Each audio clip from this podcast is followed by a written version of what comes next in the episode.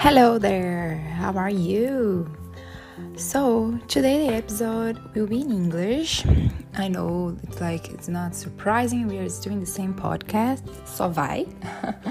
but um, I, I didn't know what to talk about in Portuguese, so I remind myself that when I was in Catskills, this will be another story. I won't say this right now, but like a year ago, more or less, I was a bit like bored one day, and I asked in my Instagram to people to send me questions about like what they wanted to know about me, about like what I was living and about myself.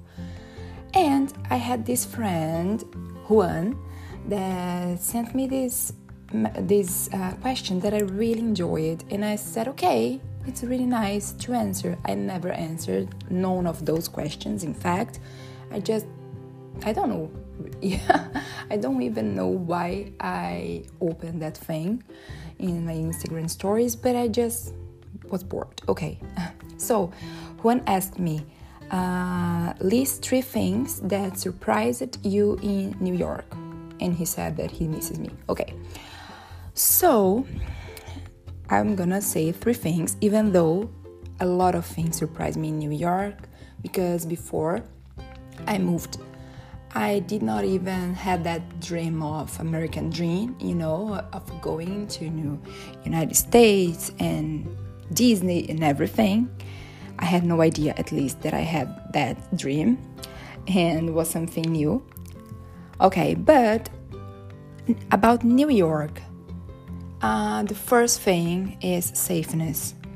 The city is wonderful, is amazing. When I say the safeness of the city. Um, I used to live in Manhattan, so I'm gonna talk about the borough of Manhattan, the one that I used to live and that I know.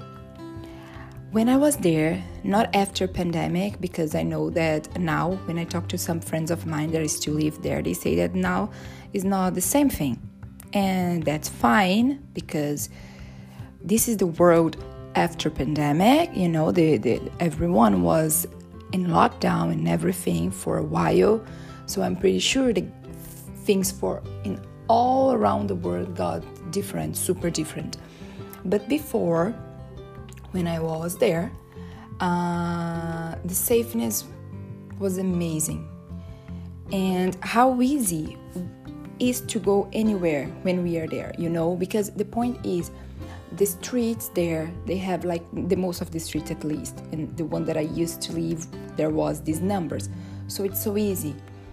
And it's flat the the whole borough is flat so it's like you can walk everywhere. Okay you're gonna need time to go to a point of central park to the other point because between them are like 60 streets or 50 streets so it's like a lot.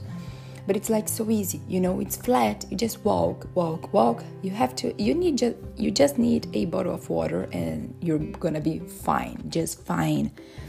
And uh, you know i used to live in the 16th street with the third avenue it's like I, for everyone who would ask me, I would say that is downtown Manhattan, but no, I discovered recently that is midtown Manhattan but I don't know. There's something that is so chic when I say that I used to live in downtown. Downtown is downtown, you know?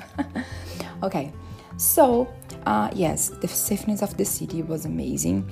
Uh, even when I arrived, I didn't know anyone or nothing of the city because I did not uh, learn before. You know, I did not study it before when I was still in Brazil. So I would just like walk with my map and it was amazing. I love the, the paper map, so I had one of that from New York and I would walk everywhere. And uh, even though not knowing anyone to go out with or you know, like to discover the city, I would like stay out late until I don't know super late for New York because the, the city there is dead like at 3 3:30 in the morning. So yeah there's no one in the streets. So I was the one that was in the street at that time, at that point, walking around. So, yes, the safeness is the number one. One. So, um, number two, I love the magical of the city. The city is so magical and gorgeous, you know. It's like you really think that you are in a movie and it's wonderful. Everywhere that you walk, there is something that is super fun and super cool to take photos of, and there is a I don't know this diversity that is wonderful. The colors and the sky, everything is so pretty, so pretty. Yes, I think New York is I could say that is my city, but everyone that goes to New York, not everyone, okay? Because the third point that I'm gonna say is something that can make people like get crazy. Okay, but I think, and I thought at least that New York was my city. You know, it's amazing. I love and I miss New York. I miss you, New York. Okay, the third point is um okay, the rush the, you know, we think about New York being amazing and wonderful when you think before you go, okay, I'm gonna look this place, this pretty place. I need to have time to look and to see everything. But the life there is super different. Everyone is always in such a hurry. You know, people are super in rush all the time, all the time. No one even look at each other. We just walk, walk, walk, and uh, even really, I caught myself like in me in sometimes like I was n- never, never late, never because I have this thing like I, I need to follow the schedule or follow what I put in my agenda, things like this even though I was not in, in hurry or anything, I would be also the one in hurry.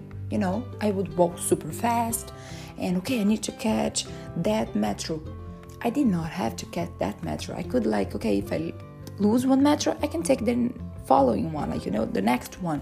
But no, I had to take that one and that's it. So I would run for it and uh, it's crazy because everyone is doing this. But we have the, the, the thing there you know? Life is money and yes for americans but new yorkers we can really see the phrase and the meaning of the phrase you know time is money not life is money sorry.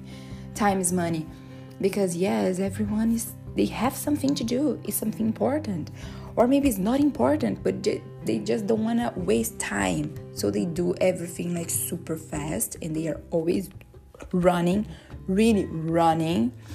And um, yeah. It's something that it's like i would be like super surprised. But yes there are thousand other things that surprise me about new york but since Juan just asked me three i'm gonna being the, the question otherwise i'll be just starting like start saying about other things. Okay. So that's it for today. Uh hope you enjoy it and yes that's it. So bye